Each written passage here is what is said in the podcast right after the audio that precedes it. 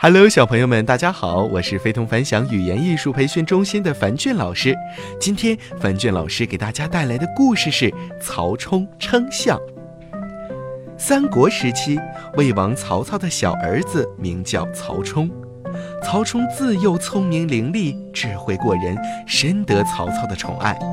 一天，吴王孙权派人给曹操送来了一头大象作为礼物。北方是没有大象的。曹操第一次见到这个庞然大物，心里很是好奇，就问送大象来的人：“这头大象究竟有多重呢？”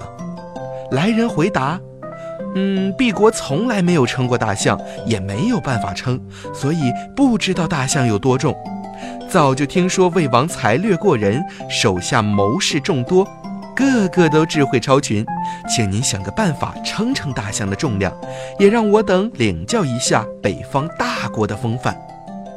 曹操于是召集群臣，当众宣布：谁能称出大象的重量，我将重重有赏。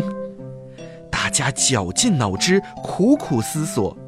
有人说要做一杆大秤，有人说要把大象锯成一块块，然后再称。大臣们你一言我一语，就是没人想出一个切实可行的办法。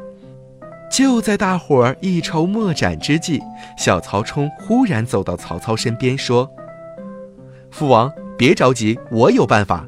我们先把大象牵到船上，在船帮系水处做个记号，再将大象搬走，把石头运到船上去，一直到船帮沉到先前做的记号处为止。”这时石头的重量就和大象的重量相等了。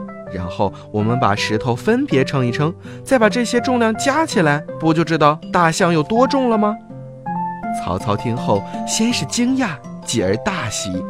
众人按照曹冲的方法称出了大象的重量，对曹冲的智慧更是赞叹不已。